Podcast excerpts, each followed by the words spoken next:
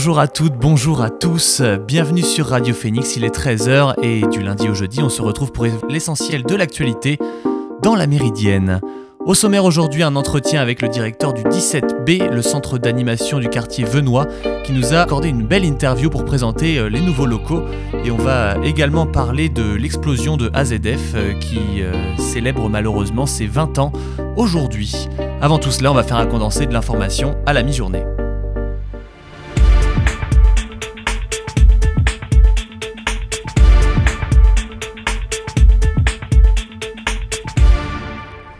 La crise des sous-marins ouvre un nouveau chapitre. Sur fond de tension entre la France et le trio États-Unis, Grande-Bretagne, Australie, l'Union européenne s'est prononcée sur le sujet et apporte son soutien aux Français par le biais de, des 27 ministres des Affaires étrangères des pays membres, selon le chef de la diplomatie européenne, Joseph Borrell. Plutôt, c'est Ursula von der Leyen, présidente de la Commission européenne, qui avait jugé inacceptable la façon dont la France avait été traitée. L'Union européenne a décidé de faire face avec la France dans une tension pas prête de s'apaiser. Au Canada maintenant, Justin Trudeau a vu son parti sortir des élections législatives avec la victoire. Celle-ci n'est cependant pas accueillie avec tellement d'enthousiasme puisque le parti du Premier ministre ne dispose que de 155 sièges. Il en faut 170 pour obtenir la majorité. D'ailleurs, dans les derniers sondages, le parti libéral de Trudeau et le parti conservateur étaient donnés au coude à coude. Le scrutin était donc serré jusqu'au bout. Pour gouverner, le Premier ministre va donc devoir s'allier avec des plus petits partis pour former une majorité au Parlement. Hier aux États-Unis, Joe Biden a tenu une promesse de campagne qui va faire grand bruit, celle d'accueillir 125 000 réfugiés sur l'année fiscale 2022, qui commence le 1er octobre. Jusqu'à présent, la politique migratoire de Biden était en demi-teinte et le nouveau, président a vivement été critiqué par les démocrates qui voulaient tourner la page de l'administration Trump, particulièrement féroce sur les questions migratoires. Les migrants accueillis ont été sélectionnés en amont par les agences de sécurité et les personnes les plus vulnérables seront accueillies en priorité comme les personnes handicapées, les veuves ou les personnes âgées. Joe Biden avait également fait la promesse de protéger les membres de la communauté LGBT. En France maintenant, Deliveroo ainsi que trois de ses anciens dirigeants sont renvoyés devant le parquet de Paris. Cela fait suite à une enquête ouverte en 2018 pour le travail dissimulé. Trois anciens dirigeants devront répondre en mars 2022 des accusations auxquelles ils font face. Deliveroo aurait employé ces travailleurs en tant qu'indépendants entre 2015 et 2017, alors qu'ils auraient dû recevoir le statut de salariés. L'avocat de plusieurs plaignants dans cette affaire parle d'un bond de géant contre l'ubérisation, alors que l'entreprise, quant à elle, se défend d'avoir dissimulé quelque information que ce soit. Enfin, hier vers 23h, un magasin a pris feu à Saint-Martin de Fontenay, blessant légèrement une pompière dans une intervention qui a nécessité 20 sapeurs-pompiers venant des casernes d'If, de Cancouvre-Chef et de Bretteville-sur-Lèze. Le feu a commencé sur les chariots de course d'une enseigne de prêt-à-porter et l'intervention des soldats du feu a évité la propagation sur les autres entrepôts à proximité. Vous écoutez La Méridienne sur Radio Phoenix. Après ce récap des informations du jour, je vous propose de découvrir un entretien fort intéressant que j'ai eu l'occasion d'avoir avec le directeur du 17B, euh, Jean-Charles Guilmard, qui il m'a accueilli dans son nouveau bâtiment flambant neuf que j'ai eu l'occasion de découvrir avec grand plaisir et que vous pouvez retrouver rue Marshal Gallieni dans le quartier Venois. Le directeur nous parle d'abord de la joie de toute l'équipe de disposer d'un si bel outil que ce bâtiment. Alors pour la petite histoire, depuis 1976, euh, on attendait des nouveaux locaux. Donc ah, ça fait voilà, ça fait 45 ans qu'on attendait, donc forcément euh, il y avait une forte attente. Euh, jusqu'à jusqu'à présent, on était toujours accueillis dans dans des lieux qui étaient qui étaient pas forcément à nous. On était très content d'être accueillis, mais voilà, c'était c'était pas les nôtres et on n'était jamais seuls dans ces lieux-là. Donc là, pour la première fois depuis depuis une petite quarantaine d'années, on est, euh, on est les seuls à être dans ce bâtiment. Donc, euh, donc l'attente, elle était, elle était assez forte. Et puis, euh, nous, ce qu'on trouvait intéressant, c'est de pouvoir avoir dans un seul et même lieu l'ensemble de l'équipe et du coup de répondre au mieux aux attentes et aux besoins de la population. voilà pour les, pour, pour les attentes. Après, on est très content d'y être. Quoi. On est très content et puis c'est un très beau bâtiment moi, j'invite euh, tous les auditeurs à venir, euh, à venir au moins le visiter, quel que soit l'endroit où vous êtes, parce que c'est la particularité des centres d'animation et des MJC euh, de Caen, c'est qu'on est, il y, y, en a une quasiment par quartier de Caen. Mhm. Mais la particularité, c'est que les adhérents ne sont pas obligés d'être du quartier pour venir chez nous. Donc ça, c'est plutôt, plutôt intéressant. Et ils n'ont même pas besoin d'être cannés pour venir. Tout le monde peut donc venir découvrir le bâtiment du centre d'animation, et preuve en est que Jean-Charles Guilmard n'a pas voulu profiter de ce nouveau bâtiment pour se couper des anciens partenariats datant de l'époque où il n'avait pas de lieu fixe. En vérité, rien n'est arrêté. Donc euh, là, ce qui est un des partenariats les plus forts, euh, qui est sur l'échelle de Caen, c'est avec l'ensemble des centres d'animation et des MJC de Caen, mhm. où on travaille beaucoup ensemble parce que parce que c'est cohérent, c'est cohérent d'un point de vue du territoire. Mais euh, et puis sur les autres partenaires du quartier, si vous voulez, on n'est jamais tout seul en vérité à agir sur un domaine. Par exemple, sur la petite enfance, où nous on accueille les enfants sur nos actions de parentalité, on accueille les enfants dès qu'ils sont nés jusqu'à leurs 3 ans eh ben, il est hors de question qu'on se coupe de notre, de notre lien avec euh, la halte garderie, la crèche mhm. du quartier et deux associations qui travaillent autour des questions de la, parentalité et de la toute petite enfance. Vous voyez Donc, euh, nous, d'un seul coup, on peut devenir un lieu où on accueille des gens. On accueille des associations sur des projets qui sont, euh, qui sont menés avec nous. Mais, mais nous aussi, on se déplace. C'est-à-dire que voilà, tout, on, on, on devient le nouveau phare du quartier parce que le bâtiment est neuf, qu'il est atypique et qu'il euh, attire, il va attirer. Mais nous aussi, on continuera à se déplacer.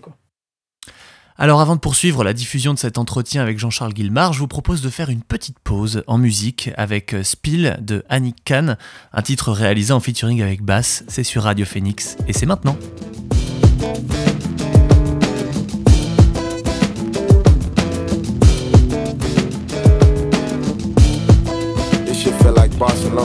July.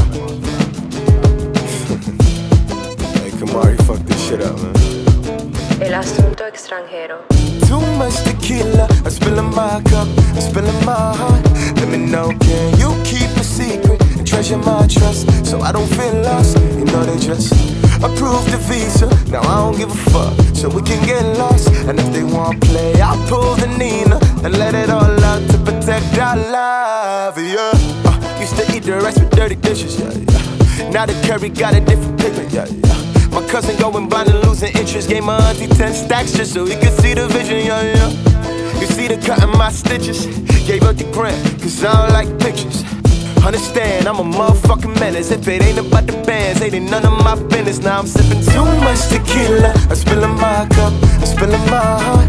Let me know, can you keep a secret? And treasure my trust so I don't feel lost. You know they just approved the visa. Now I don't give a fuck, so we can get lost. And if they want play, I'll pull the Nina and let it all out to protect our love. Yeah.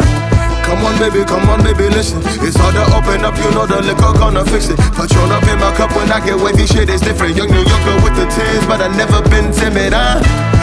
Come on, baby, come on, baby, listen. It's hard to open up, you know the liquor about your fiction. The messy in my cup when I get wavy, shit is tilted. If I get to telling secrets, can you make the right decisions? Yeah. Uh, never like tension. Back and forth the music like a finisher, yeah. These labels ain't see the vision. I was billboards out in Times Square, independent, yeah, yeah, yeah. I'm through with the obsession. Left my girl and I flew into depression. You hit 30 and it changed your whole perspective like I feel the pressure. Mm, I'm second guessing, then I drink too much tequila. I'm spilling my cup, I'm spilling my heart. Let me know, can you keep a secret and treasure my trust so I don't feel lost? You know they just approved the visa. Now I don't give a fuck, so we can get lost. And if they wanna play, I'll pull the Nina and let it all out to protect our love. Yeah. The right decision.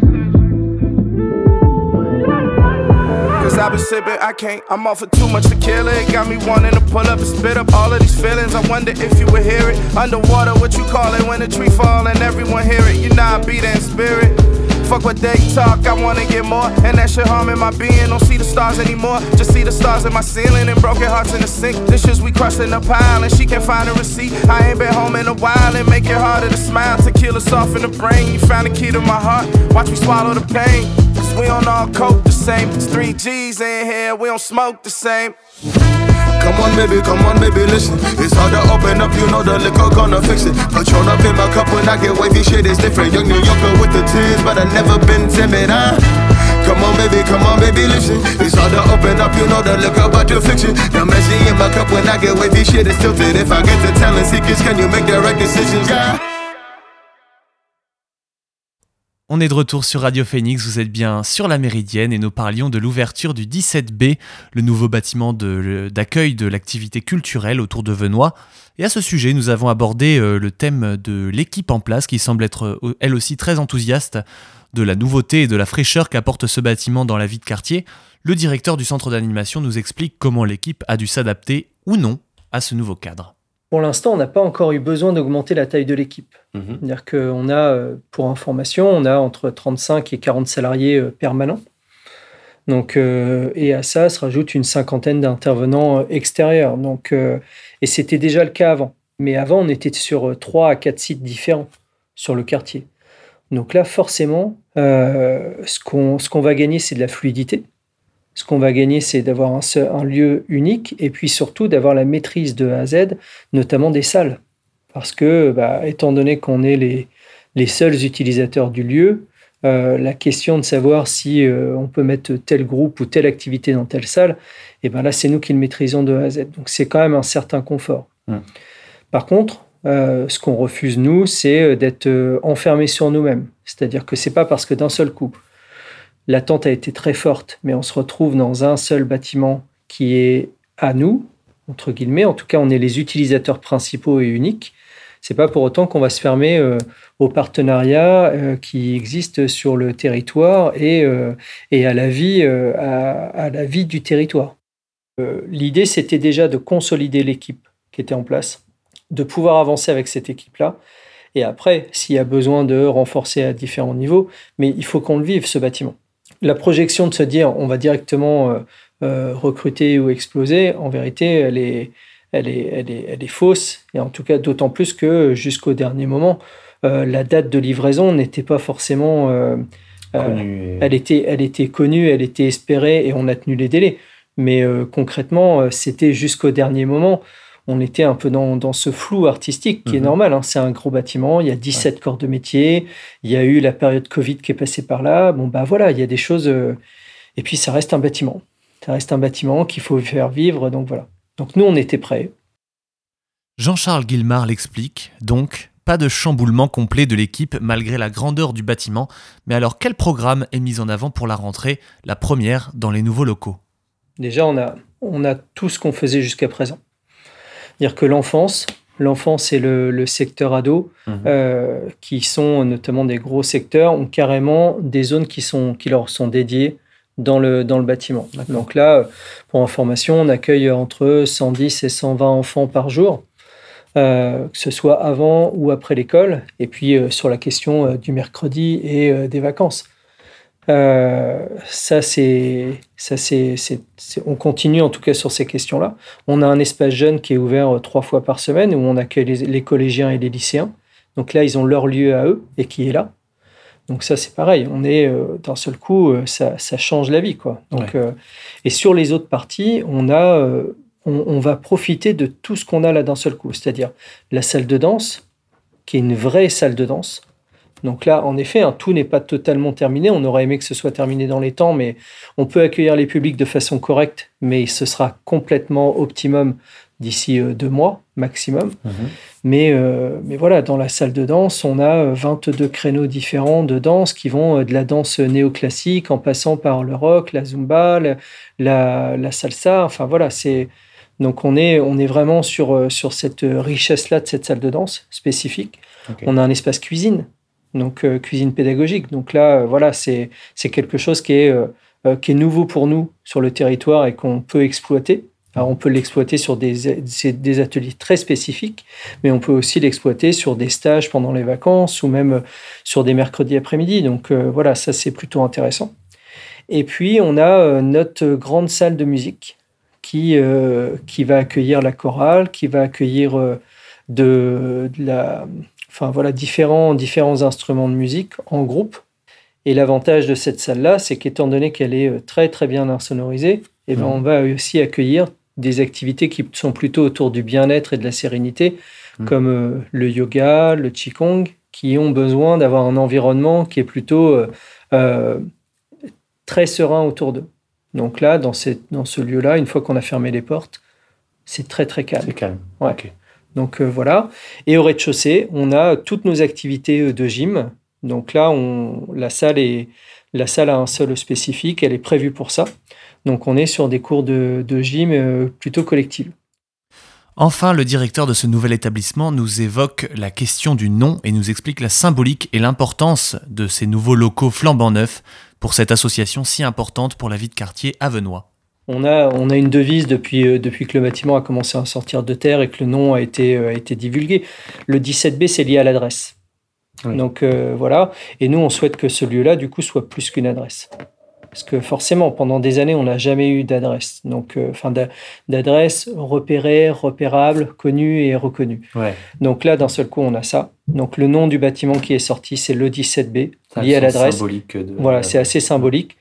Euh, je comprends que ça peut interpeller sur le nom et tout ça, que ça manque peut-être un peu de, de, fun ou je sais pas quoi. Mhm. Mais en tout cas, l'idée, c'est d'un seul coup que cette adresse, donc qui va spécifier le bâtiment, nous, on veut que ce soit plus qu'une adresse. Voilà pour cette interview avec Jean-Charles Guilmard, directeur du 17B Centre d'animation Venois, que j'ai réalisé hier dans les locaux du 17B, que je vous invite bien sûr à aller découvrir très vite. On va maintenant évoquer à nouveau le mois de septembre 2001 avec un événement marquant qui a cette fois-ci lieu en France. Vous écoutez La Méridienne sur Radio Phoenix. Encore plongée dans la terreur des attentats du 11 septembre, la France ne s'attendait pas, à peine dix jours plus tard, à être choquée par une explosion sur son propre territoire. Il y a 20 ans, une explosion a retenti au sud de Toulouse. Elle est suivie d'un nuage de fumée jaune issu de la cuve de nitrate d'ammonium qui vient d'exploser. Je parle bien sûr de l'explosion de l'usine AZF, la plus grande catastrophe industrielle en France depuis 1945, qui a fait en tout 31 morts et 2500 blessés. Retour sur l'histoire de cette usine et le récit de cette matinée d'horreur dans la ville rose. L'AZF avait un prédécesseur, l'Office national industriel de l'azote, créé par une loi en 1924. À l'époque, on considérait que c'était une chance extraordinaire pour Toulouse de devenir un centre industriel. Pendant 70 à 80 ans, l'usine qui allait devenir AZF a été un symbole de prospérité et de protection pour les nombreux salariés qui y travaillaient soit près de 3000 personnes dans les années 60. Rapidement, tout le monde prend conscience que cette usine est dangereuse. Elle a été volontairement isolée et créée en race campagne à 5 km du centre-ville. Toulouse était une petite ville qui s'est agrandie depuis. Il y a une densification énorme et peu à peu la population a rattrapé le vide autour de l'usine. L'entreprise a fait construire des logements autour de l'usine pour avoir la main-d'œuvre à disposition. La directive Céveso a été appliquée dès 1989. Mais dans le périmètre de sécurité défini par cette directive, il y a déjà 30 000 habitants entassés.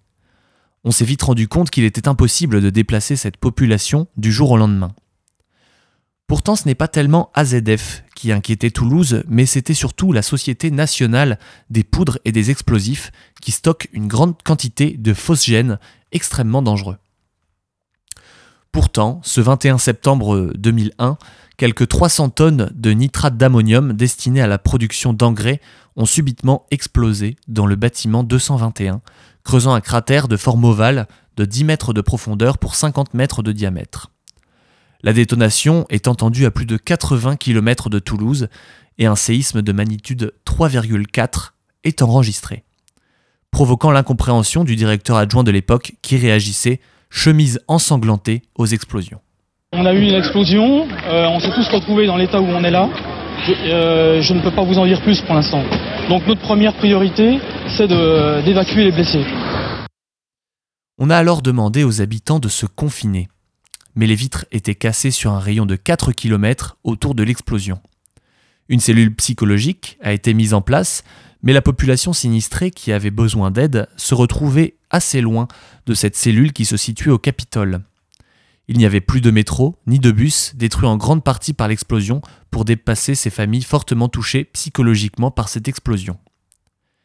Cette catastrophe montre avant tout que la société est très mal préparée aux risques industriels. Pendant très longtemps, les pouvoirs publics ont défendu AZF parce que c'était une source d'emploi et de revenus pour les impôts. Mais il faut comprendre que la fermeture d'AZF, dans ces conditions, c'est une première, c'est la première fois que l'on ferme une usine de cette taille pour des raisons non économiques, et c'est d'ailleurs toute l'ambivalence, elle a porté de la prospérité, mais aussi du danger. Vous écoutez La Méridienne sur Radio Phoenix.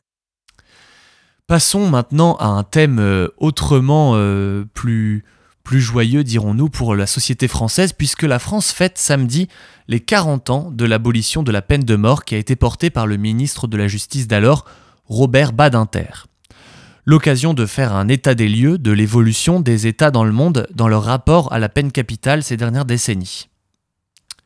J'ai l'honneur de demander à l'Assemblée nationale l'abolition de la peine de mort. Voici les premiers mots prononcés le 17 septembre 1981 dans l'hémicycle par Robert Badinter, alors ministre de la Justice. Le lendemain, la loi abolissant la peine capitale est officiellement votée. La France s'ajoute alors à une poignée d'États dans le monde à avoir légiféré de la sorte. 40 ans plus tard, la situation a nettement évolué au sein de la communauté internationale, et même certains États conservateurs prennent le chemin qui pourrait mener à une, abolition, à une abolition universelle de la peine de mort.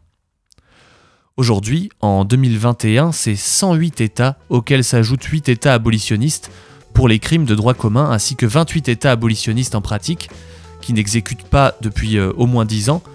Au total, plus de 70 États dans le monde, 144 sur 198, ont aboli la peine de mort en droit ou en pratique, ce qui représente une évolution importante sur 40 ans. Il y a une progression car les droits humains sont pris en considération par la communauté internationale. Un État parfois ne veut pas paraître sanguinaire vis-à-vis de son peuple et fait soit le choix de l'abolition, soit le choix d'un moratoire sur cette question.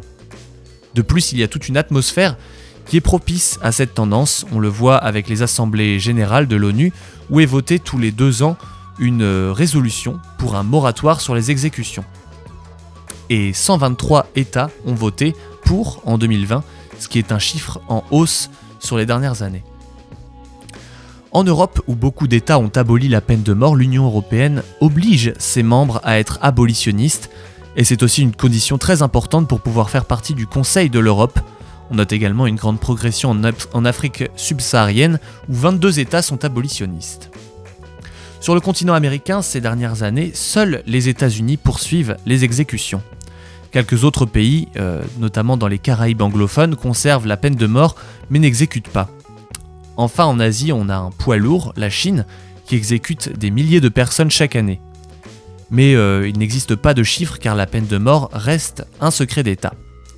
Des pays tentent cependant de régresser en matière de peine capitale, c'est le cas des Philippines, qui ont aboli deux fois la peine de mort en 1987 avant de la rétablir en 1994 puis en 2006.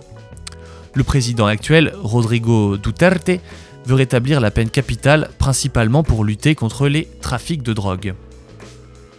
Il est à noter qu'on va clairement vers l'abolition universelle de la peine de mort. Des signes montrent qu'on va dans cette direction, même si cela va prendre du temps. C'est un chemin qui va se poursuivre et chaque année on voit des progrès en la matière dans le monde. Aux États-Unis, la Virginie a aboli début 2021 la peine capitale et c'est un symbole. C'était le premier État du Sud à commencer les exécutions sur le territoire américain au début du XVIIe siècle. Et si, à terme, les États-Unis venaient à abolir la peine de mort dans tous leurs États, d'autres démocraties pourraient suivre par un possible effet d'entraînement. C'est donc sur, euh, euh, sur cette nouvelle des 40 ans de l'abolition de la peine de mort en France que se termine cette émission de la Méridienne. C'était un plaisir d'être avec vous comme chaque midi du lundi au jeudi à partir de 13h. Merci beaucoup de m'avoir écouté et je vous dis à demain. Retrouvez-nous sur phoenix.fm comme d'habitude pour le podcast très rapidement. Bonne journée à vous tous, salut